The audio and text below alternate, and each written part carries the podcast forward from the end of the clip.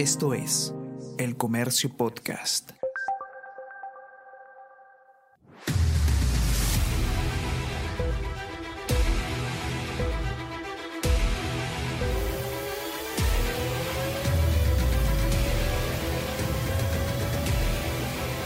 at the back of the grid, when you stop the car, P1, wait 5 seconds, P0. Yep, copy, I'm just behind, clear. Copy that, see you on the grid.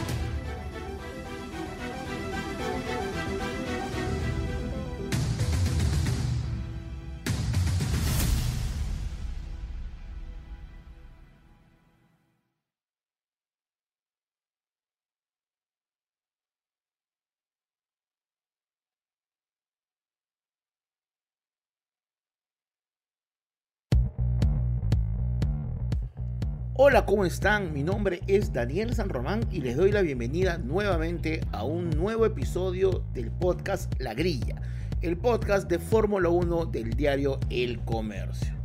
Empecemos con lo que ha pasado el fin de semana en Austria. Tal cual lo dijimos, Red Bull abusó, básicamente es la palabra, abusó de todos sus rivales, estuvo intratable.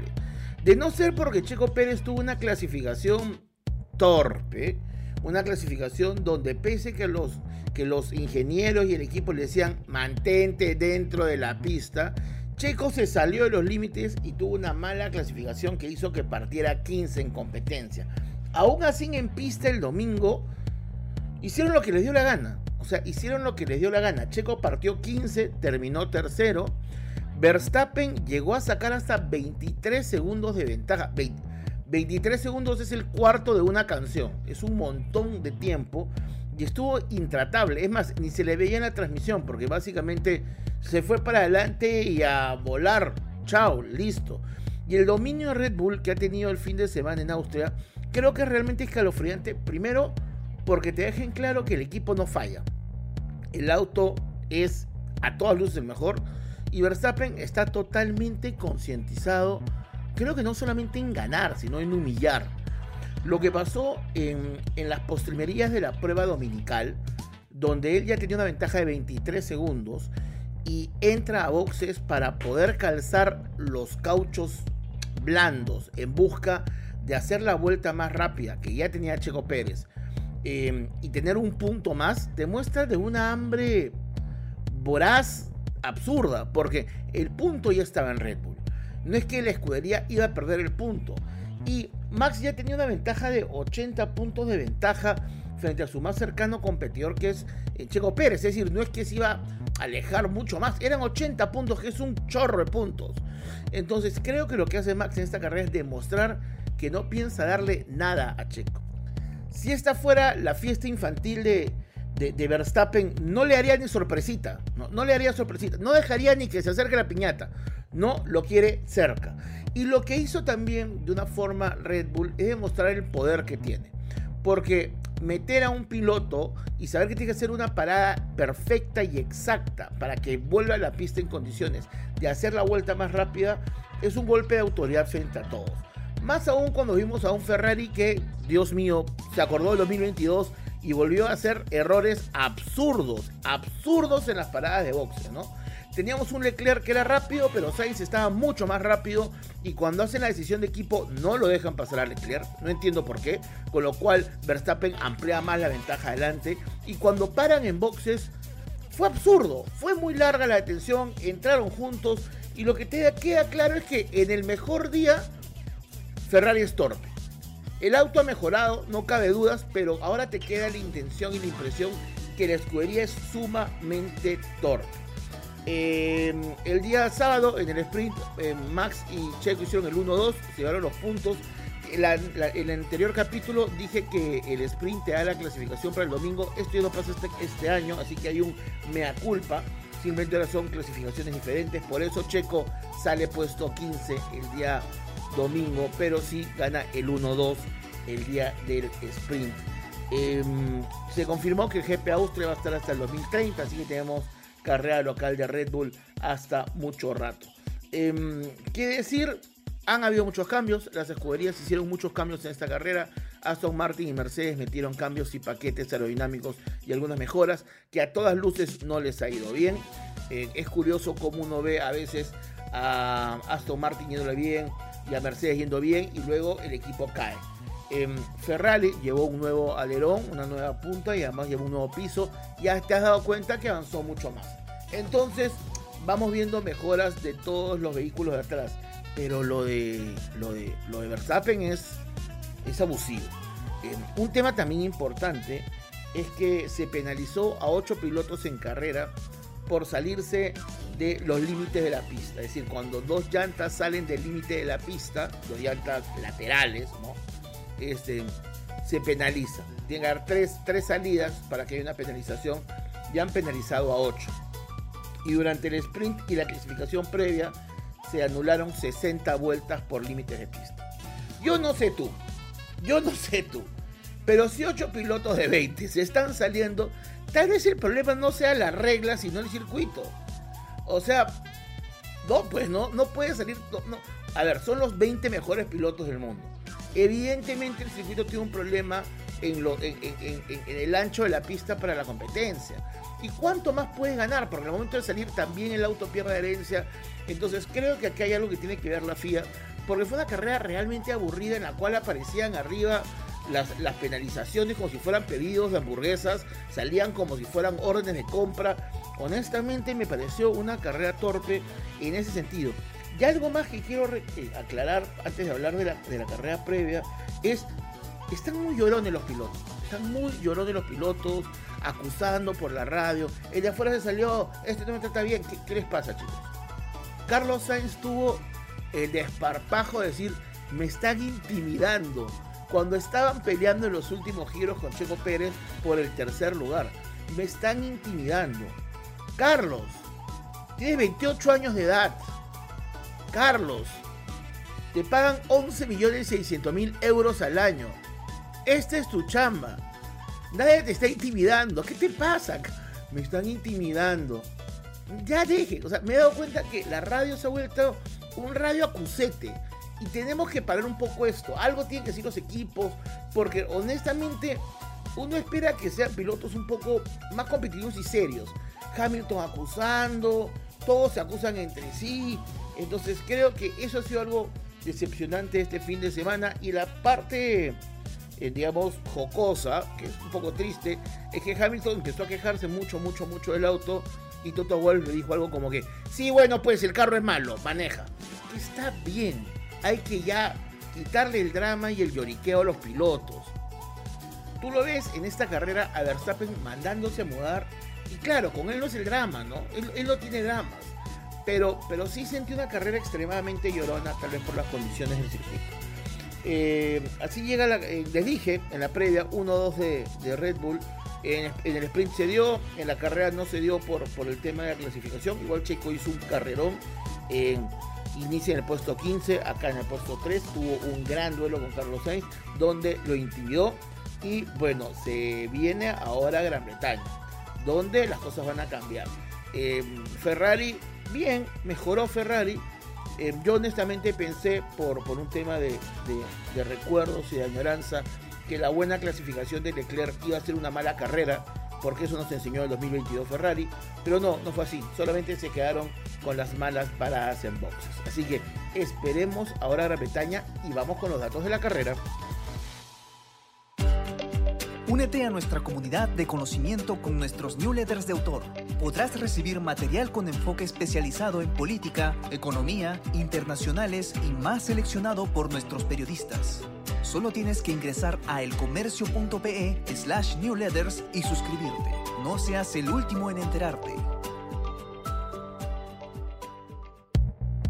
Hablemos de lo que se nos viene. Ahora llegó el momento de analizar la fecha venidera y se viene una tremenda fecha. ¿Acaso para los puristas una de las fechas más bonitas del calendario? Se viene la tradicional carrera de Silverstone, el GP de Gran Bretaña. Va a ser la fecha número 12 del calendario. Recuerden que este año el calendario tiene 24 fechas, pero no se eh, disputó la séptima de Imola porque hubo una lluvia que Básicamente volvió una piscina el circuito italiano, pero es importante la llegada de Imola al calendario porque era el inicio de las carreras europeas en el circuito, perdón, en el calendario de la Fórmula 1. Desde hace unos años la categoría ha decidido ir sumando carreras callejeras, es decir, circuitos urbanos, eh, para generar una amplificación del deporte, llegar a nuevos escenarios y que más aficionados se acerquen a esta gran disciplina. Eh, algunos se han quejado que parecen un videojuego, que parecen Need for Speed, pero lo cierto es que estas carreras han hecho que la categoría despegue. Pero la llegada de Imola en la fecha 7 en mayo era el volver a los circuitos tradicionales de la Fórmula 1. Tocaba Imola en mayo, eh, luego tocó Mónaco, la tradicional Mónaco, Luego llegó Montmeló, que es la carrera de Barcelona en España. Luego Canadá, con sus problemas de frenos y sus retos. Luego la carrera de la semana pasada, que fue Austria en el circuito em, en local de Red Bull. Ahora nos toca Silverstone en Gran Bretaña. Luego en julio nos tocará Hungría, la famosa carrera Budapest. Luego nos tocará en julio Bélgica con Spa Francorchamps. En agosto nos tocará Holanda y en septiembre nos tocará Monza, Italia. Y con eso se termina el bloque tradicional. Luego viene Singapur, Japón es tradicional también, pero luego viene Singapur, Japón, Qatar, Estados Unidos, viene toda la fiesta, ya, de ahí viene todo. Pero en la ronda europea está en la mitad de su ejecución con la carrera de Gran Bretaña, que justamente además significa el ecuador del campeonato, es la mitad del campeonato, con lo cual ya podemos ir sacando algunas conclusiones de él. ¿Por qué es importante las jornadas europeas para la Fórmula 1? Porque la Fórmula 1 es un campeonato que se origina en Europa, porque la afición tradicional de la Fórmula 1 está en Europa y porque son las carreras tradicionales que estos pilotos han venido disputando desde hace años. Entendamos que estamos hablando de la élite de, de los pilotos de automovilismo. Todos los pilotos que ven ahí, por más que queden 18, 19, tienen algún título europeo, tienen algún título mundial y todos han corrido en estos circuitos tradicionales. Son los circuitos donde han corrido los grandes pilotos, los grandes nombres, son los circuitos que han visto brillar a Senna, a Fangio y a Schumacher, son los circuitos que ellos han visto de pequeños y son los circuitos donde la afición está más entregada. Y Silverstone no en vano es considerada la catedral de la Fórmula 1. La primera carrera de Fórmula 1 se organizó en 1950 en Silverstone. Entonces, ¿cómo no hay que emocionarse? ¿Cómo no te vas a emocionar con una carrera como Silverstone que además tiene capacidad para 150 mil espectadores rabiosos? En uno de los países donde probablemente sea el segundo deporte más querido después del fútbol. Algunos me dan, algunos ingleses van a decir, no, no es así, es el rugby, no, es el tenis, no, es el quidditch, no sé. Pero cuando he podido ir a ver a carreras a Gran Bretaña, la afición, el consumo, la prensa y todo lo que mueve la actividad eh, automovilística eh, en, en, Gran Bretaña es sumamente importante. Una muestra, por ejemplo, es el hecho que siete escuderías de la Fórmula 1 tengan sus sedes en Gran Bretaña. Mercedes, Aston Martin, Red Bull, Haas, McLaren, Alpine, Williams, todos ellos están en Gran Bretaña con sus sedes. Y es por eso que era antes tan importante poder brillar en Gran Bretaña para ser captado por una escudería. Porque los grandes equipos estaban en Gran Bretaña, quitando a, Ferrari que, está en Italia. Este, pero digamos, era por eso donde había que brillar. Fue ahí, por ejemplo, donde hace unos años el peruano Juan Manuel Polar fue a correr la Fórmula Renault inglesa. Fue ahí donde Jorge Keklin también fue a probar suerte. Fue ahí también donde Neto Yohamovich, después de estar en la Fórmula 3 italiana, también tuvo competencia. El piloto Ramón Ferreiro, después de tener eh, logros en el Perú, es ahí donde va a rehacer su carrera para empezar de cero y volver volverse la leyenda automovilística peruana que es. Gran Bretaña es la base del automovilismo. Y en, él, en un país donde se puede hablar como la base del automovilismo, la carrera de Silverstone es la gloria para todos. Hablemos del circuito. Al igual que en Austria, estamos hablando de un circuito que se basa de un aeródromo de la Segunda Guerra Mundial. Sí, chicos. Tras la Guerra Mundial quedaron un montón de pistas y la gente se puso a correr Silverstone es un ejemplo, está basado en tres pistas de despegue y tiene la tradicional estructura triangular de antaño. Los circuitos antiguos van a ver que tiene una estructura triangular, una recta amplia y una, una recta de base y, algunos, y algunas rectas paralelas que dan esta estructura. Inicialmente eran 8 curvas, en un circuito de solamente 8 curvas, actualmente tiene 18 curvas el circuito, tiene 8 a la izquierda y 10 a la derecha. Em, inicialmente además esta carrera se programó por primera vez en 1926 para pruebas locales. En recién fue en el 50 con el primer campeonato de Fórmula 1 que se programa como parte del calendario Fórmula 1, porque antes no había la categoría, pero ya se hacían carreras desde el 26. La primera carrera, la que rompe el celofán de la Fórmula 1, fue en el 50 en Silverstone, donde por ejemplo estuvo presente Juan Manuel Fancho. Eh, al ser un circuito tradicional ha tenido muchos cambios. ¿Por qué? Porque la tecnología hace que los vehículos sean más rápidos, hace que haya más potencia, hace que haya más rendimiento, hace que haya más velocidad y esto provoca que los circuitos tengan que adecuarse para mantener cierta seguridad para los pilotos. Entonces, por ejemplo, en el 75 se armó una chicana solamente para las pruebas de Fórmula 1. En el 87 se amplió la, curva de Woodgate y se agregó una chicana tras el puente. En el 91 hubo una refacción bastante significativa. Se modificaron varias partes del trazado. En el 95 Evie se convirtió en una chicana y en el 2000 Lutfield pasó de una curva doble a una curva simple. Todo esto con la intención de bajar la peligrosidad de este circuito. Ahora, ¿por qué tanta preocupación con la peligrosidad de este circuito? Bueno, estamos, señores, ante el cuarto trazado más largo de la temporada. Quitando Spa, Jeddah y Bakú, Silverstone es el cuarto trazado más largo de la temporada. Hablamos de una carrera que por vuelta recorre 5.891 kilómetros, es decir, 5.9 kilómetros si redondeamos, y se tienen que hacer 52 vueltas para completar los 306 kilómetros de competencia. El récord de vuelta lo tiene Max Verstappen con 1 minuto 27 segundos. Importante, hablamos de 87 segundos de récord de vuelta. ¿Se acuerdan cuando hace una semana hablábamos de Austria? Hablamos que el récord estaba en 68 segundos. Entonces, esto nos explica un poco la amplitud del trazado. Pero no solamente es un trazado amplio, no solamente es un trazado generoso en dimensiones. No, no, no, no. Es un trazado además con muchos retos. Por ejemplo, es el trazado que tiene la velocidad promedio más alta de la temporada. Es decir, vamos a tener una velocidad promedio de 240 kilómetros por hora. Y eso es muchos kilómetros por hora. Es el más veloz en promedio de la temporada. Incluso logra una velocidad punta, pico de 294 kilómetros por hora. No es la más alta, ojo, 294 kilómetros no es la más alta del campeonato, pero sí estamos hablando de la velocidad promedio más alta. Ello significa que los errores acá se pagan caro.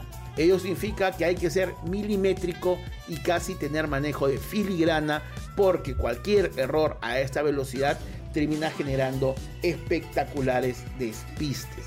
Importante que tiene una recta de 770 metros que logra que los pilotos estén 12 segundos pisando en acelerador a fondo.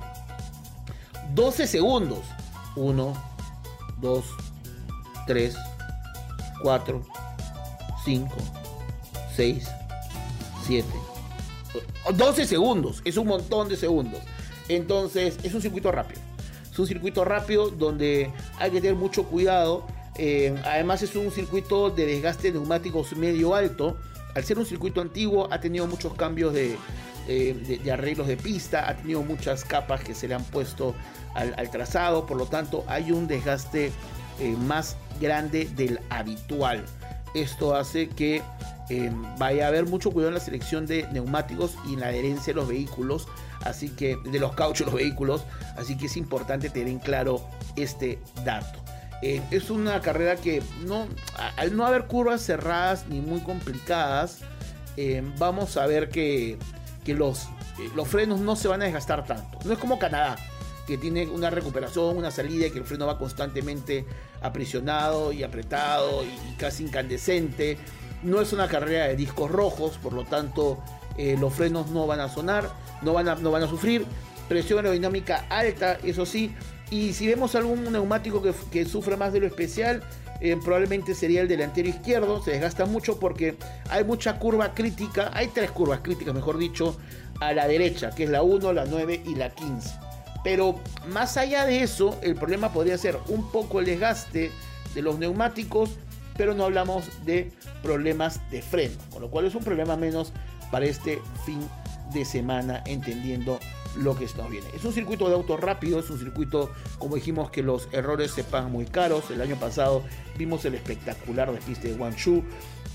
Wang Yushu, que además se acuerdan que salió y que se puso boca abajo y que parecía que el casco soportó toda la grava que pudo. Es un circuito realmente escalofriante en los accidentes por las velocidades que se lleva. Sin embargo, es un circuito que tiene una, una pista bastante ancha, tiene lugares hasta de 15 metros de ancho, permite las superaciones sin problemas, tiene 18 curvas, 8 a la izquierda, 10 a la derecha, eh, pero es un circuito sumamente rápido, sumamente rápido, sumamente constante, de velocidad de guerra. Incluso una vez Louis Hamilton dijo que manejar en Silverstone era como volar un avión de combate. Eh, ¿Qué es lo que se viene? Se viene una carrera de mucha estrategia. Al ser un circuito sumamente rápido, em, vamos a tener que ver las estrategias que tendrán las detenciones. Básicamente se suele hacer una estrategia de una sola parada. Eh, se parte con medios, se aprovecha la ventana entre giro 18 y 25 y se cambia duros. Listo. Esa es la tradicional. Sin embargo, hay personas a veces que si tienen una clasificación relegada, si sale un poco mal en el partidor, si no le fue muy bien el día sábado, pueden salir con neumáticos blandos, que te puede dar entre 8 décimas de velocidad y de ventaja por giro versus los medios. Sales con blandos, pero tienes que cambiar alrededor del giro 16, es decir, 4 giros menos que los medios. Esto te obliga a salir con todo, ser muy eficiente, sacar ventajas y entrar a boxes al cambio respectivo.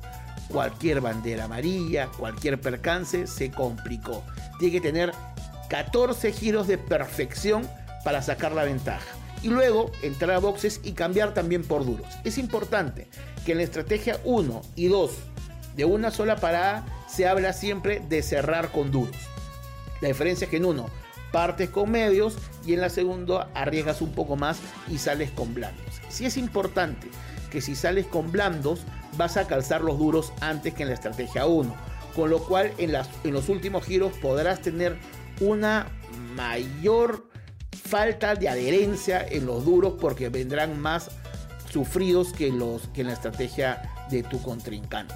Pero son riesgos, esa es una estrategia de riesgo según cómo clasifiques y tengas em, ambiciones para el fin de semana. La tercera es a tres paradas, que es salir con blandos, nuevamente para tratar de ganar todo lo que pueda en ventaja, y luego tener dos sprints de medios. Eh, así que bueno, son las dos estrategias. Porque es importante tratar de solamente hacer una estrategia, una parada, porque estamos hablando de una detención de boxes eh, larga. suelen ser 27 segundos, es una de las más largas del calendario, por lo cual es importante estar concientizados en cómo generar esta estrategia. Vamos a ver una carrera sumamente veloz. Em, llegó el momento de decir qué creemos que va a pasar. en circuito rápido, circuito de velocidad promedio rápida, auto rápido, piloto bien, debería ser una lógica de Verstappen, ¿no? Verstappen debería seguir en su periplo inalterable para la conquista de la corona. Pero es Silverstone. Silverstone es la casa de Lewis Hamilton. Lewis Hamilton es el piloto más ganador de este circuito. Ha ganado ocho veces ocho veces. Lo siguen Alain Prost con 5 y Jimmy Clark con 5, pero Lewis Hamilton ha ganado ocho veces. Conoce el circuito como nadie, es el circuito que estaba más cerca de su escudería cuando estaba en, cuando fue el protegido del equipo McLaren. Ha corrido muchas temporadas en Gran Bretaña, es su, su, digamos, eh, eh, es su circuito natural, es su cuando hablo circuito no hablo de carreras, sino es el circuito de trazados habitual que corrió Lewis Hamilton. Ahora es importante que en este nivel de competencia todos han corrido en todos los circuitos. No es como que nadie va a preguntar dónde está el baño en el circuito. Pero Lewis Hamilton es el circuito natural de él. Lewis Hamilton tiene, Hamilton tiene dos carreras importantes emocionales para él. Una es Silverstone, donde corre frente a los suyos en Gran Bretaña, y la otra es Brasil. Eh, también está Monte Carlo, que a todo el mundo le gusta el, ganar la carrera del, Principado, tirarse a la piscina, el champán, no poder darle beso a la princesa, todo eso lo sabemos, pero Gran Bretaña, y en especial Silverstone, es una gran carrera para Lewis Hamilton. Corre frente a los suyos, su equipo conoce el trazado, corre con un compañero de equipo también británico y el auto viene mostrando mejoras. ¿Mejoras suficientes para llegar a Red Bull? Quisiera pensar que sí, porque si no estamos ante un campeonato donde vamos a tener eh, una historia repetida constante. Eh, Verstappen puede ganar, debería ganar. Debería ganar, pero hay veces que esto es deporte y que el azar puede jugar. Y en estas condiciones, correr local, correr de local y con un auto que viene en mejoras importantes, puede pasar algo con Lewis Hamilton. También porque el equipo, creo que Toto Wolf sabe que tiene una deuda con, con Lewis Hamilton, ¿no? Cuando Lewis decide quedarse en el equipo tras perder el título con Verstappen en aquella definición, él se quedó con la intención de ser campeón y creo que el rendimiento del año pasado fue lo más lejano de ser campeón. Creo que el auto no estuvo acorde a las condiciones y acorde a las expectativas que tiene Lewis Hamilton para él y su carrera. Creo que ahora el auto ha mejorado, creo que el auto demuestra que ya no rebota como un canguro trotón y creo que los cambios que ha hecho la escudería son pensando para esta carrera. Creo que Luis va a salir a matar en la clasificación, creo que Luis debería tratar, no debería tratar, creo que Luis va, va a conseguir uno de los dos primeros peldaños de, de, la grilla, creo que va a estar en la primera fila de partida y de ahí creo que vamos a ver qué es lo que pase. En si la lógica y la ilusión se da, Luis debería estar en el podio, no sé si primero, y me imagino que un Red Bull también. Eh, en teoría Verstappen. Y ahí también le quiero poner unas fichas a, a lo que podría ser Alonso el fin de semana, pero creo también que es el momento en que Ferrari muestre intenciones con Leclerc. Eh, Ferrari este año ha tenido un año donde, eh, perdón, Ferrari este año ha tenido una temporada donde Carlos Sainz ha sido una especie de conductor designado que ha salvado, ha salvado los puntos, pero no hay ningún momento memorable, ¿no? Sainz logra las clasificaciones, pero no hay el arrojo, no hay el riesgo, no hay el temperamento que el antiflama escarlata merece. Y Leclerc es el llamado a hacerlo. Leclerc, Leclerc el año pasado conseguía buenas clasificaciones y tenía malos domingos. Ahora Leclerc básicamente se ha vuelto un zombie. Y en una carrera rápida como esta, en una carrera de velocidad constante, de arrojo, de, poder llevar la experiencia al mando y de demostrar algo de un circuito conocido, creo que Leclerc es el llamado a hacer algo por Ferrari. Eh, me gustaría que haya un Leclerc en el podio. Em, creo que ya ah, tiene los conocimientos del vehículo que puede prestar este año. No creo que creo que Sainz va a, cumplir y va a sumar. Creo que Sainz cumple y suma. Pero creo que es una carrera que podría marcar el renacimiento de Leclerc. Lo creo desde la ilusión, no, no tengo nada, hay algunos rendimientos, algunos porcentajes, algunos números que vemos de mejora, pero no creo que le den la condición para tal, porque digamos, una buena carrera no es lo que marca una tendencia, una tendencia se marca por una mejora. ¿Qué estamos dando cuenta? ¿Qué es una tendencia? Aston Martin viene bien. Aston Martin viene bien, viene sólido. Fernando Alonso viene ganando posiciones y debería, si alguna condición se da en algún momento este año, ganar una carrera, sobre todo si esta vez un poco más trabada. Eh, Alonso es una tendencia. Ferrari viene en tendencia mejor, eh, perdón, eh, Mercedes viene en tendencia mejora, viene mejorando.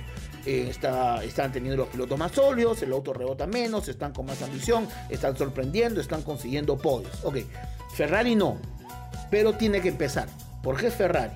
Y creo que esta es una carrera donde Ferrari tendría que mostrar los dientes y las ambiciones. Creo que la carrera va a ser para Verstappen, quiero que sea para Lewis Hamilton. Mi razón me dice que es Verstappen, mi ilusión me dice que es Hamilton, pero al final esto es automovilismo y como dice el gran Chupo Arriola, estas son carreras de autos y en los autos nunca se sabe qué va a pasar. Así que esperemos este domingo para que el dios Silverstone en la catedral de la Fórmula 1 nos diga qué pasó.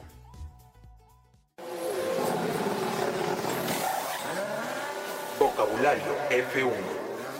Bueno, llegó el momento de hablar de algunos conocimientos básicos de Fórmula 1. Han habido varios comentarios donde han hablado de este bloque, así que bacán, bacán, gracias por ello. Y hablaremos de un término simple, corto y simple, que es la bandera amarilla. A veces, eh, si, ya saben del tema, no spoileen al que está al costado, en las carreras de autos hay percances, hay choques, hay despistes, hay circunstancias, hay situaciones. Y la bandera amarilla es lo que se muestra en pista para explicar que hay un peligro en la pista. Puede ser que un vehículo va a salir, o un vehículo se ha chocado, o hay algunos elementos en la pista, o hay un desperfecto de un auto, o un vehículo detenido. Y lo que hace la bandera amarilla es alerta a los autos que hay un peligro en pista, que tiene que reducirse la velocidad, que no se puede adelantar y que hay que estar atentos a posibles peligros. ¿Ok? La bandera amarilla lo que dice es, ojo, cuidado, como el semáforo, hay algo en pista. Tienes que tener cuidado y estar precavido. No se puede adelantar. Si se adelanta un vehículo se penaliza. Las, las posiciones se mantienen tal cual. Cuando se ponen dos banderas amarillas, se habla que hay que reducir la velocidad, no adelantar y estar atentos para posibles eh, peligros y que es importante que algo esté obstruyendo de manera total o parcial el trazado. Eh, normalmente se muestra en el punto de señalización inmediatamente anterior, es decir, si, la, si el accidente pasó en la curva 6, la bandera amarilla se pondrá en la curva 5. No es que, no, no es que llegando, volteando, no. Se hace con anterioridad y además los equipos siempre hacen estas precauciones por las radios con sus pilotos. Eh, a veces el percance no puede solucionarse y llevarán el rótulo de safety car donde saldrá un auto de seguridad de la pista para, digamos, mantener el ritmo controlado de los pilotos, que no excedan las velocidades y no se superen. A veces habrá un safety car físico o a veces habrá un safety car virtual. Pero lo importante es que cuando vean el color amarillo en el circuito es precaución, no adelantar y reducir la velocidad. 3 por 3 y ahora vamos con las tres noticias de esta semana. Tres noticias de esta semana. Tengo dos de farándula. No quisiera. Empezaremos con primero em, la más estadística. Em, como les comentamos, en Gran Bretaña significa la mitad del campeonato de Fórmula 1 y ya tenemos algunas definiciones de cómo van las casas de apuestas sobre quién será campeón del mundo, las casas de apuestas europeas. Eh, a ver, primer puesto para Max Verstappen, que paga 1.6 a 1. Es decir, pones un sol, te dan un sol 60. Pones un dólar, un dólar 60. Segundo, Sergio Pérez, en 16 a 1. Tercero, Fernando Alonso, con 41 a 1. Manja. Luis Hamilton, 51 a 1. Charles Leclerc está 201 a 1. ¿Qué pasó contigo, Charles? 201 a 1. Y Carlos Sainz 501 a 1. Ahí está, si quieren un golpe de suerte, no sé. Este, si tienen el librito de Volver al Futuro y vuelven para acá, Carlos Sainz 500 a 1. Y en escuderías, bueno, ahí, ahí la cosa es peor. Red Bull paga 1.2 a 1. Es decir, ponen un dólar, le dan 1 un dólar y 20 centavos. Mercedes paga 31 a 1, Aston Martin 46 a 1 y Ferrari 91 a 1. Creo que lo importante de estas cuotas es ver cómo se ha caído Ferrari, ¿no? Ferrari, sorprendente que el año pasado, digamos, estaba mucho más cerca de, todo y ahora están pagando muy poco, ¿no? Es como que nadie le, han perdido la fe. Debería levantar, yo imagino que va a levantar, pero 500 a 1 por Sainz y 50, y perdón, y 200 a 1 por Leclerc me parece bajo, bajo, bajo, bajo. Otra noticia, eh, se está haciendo una película de Fórmula 1, Lewis Hamilton tiene una productora y ha decidido buscar a Joe Kosinski, en, quien hizo Top Gun Maverick, para hacer una película de Fórmula 1. Parece que Lewis ya está buscando sus proyectos de salida, ¿no? Parece que Lewis ya, ya está en, en situación donde meto mi inversión y está ya generando una película de Fórmula 1.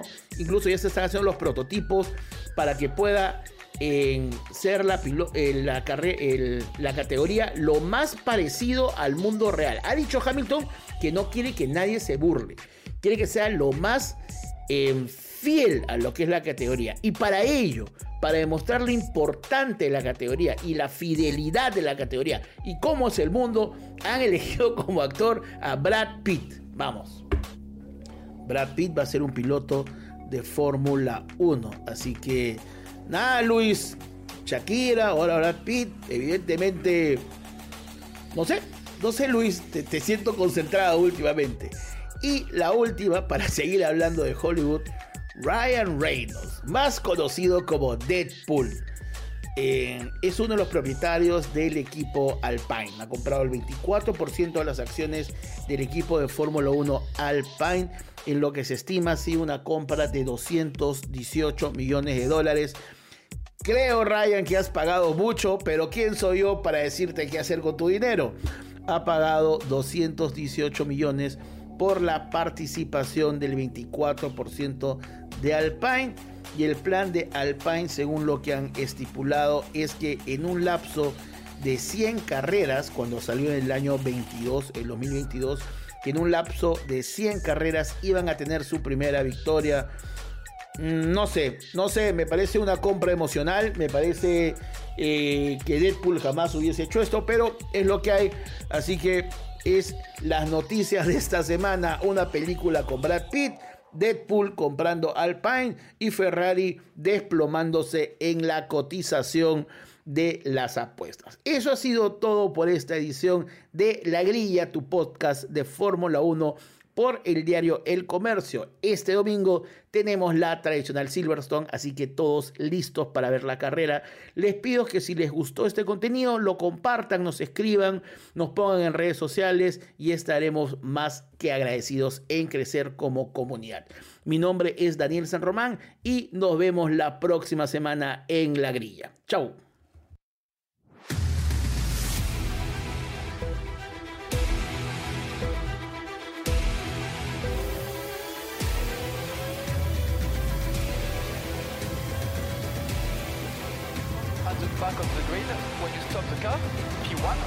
P1, wait 5 seconds, P0.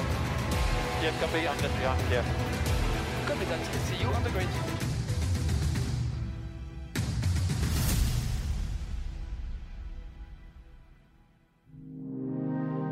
El Comercio Podcast.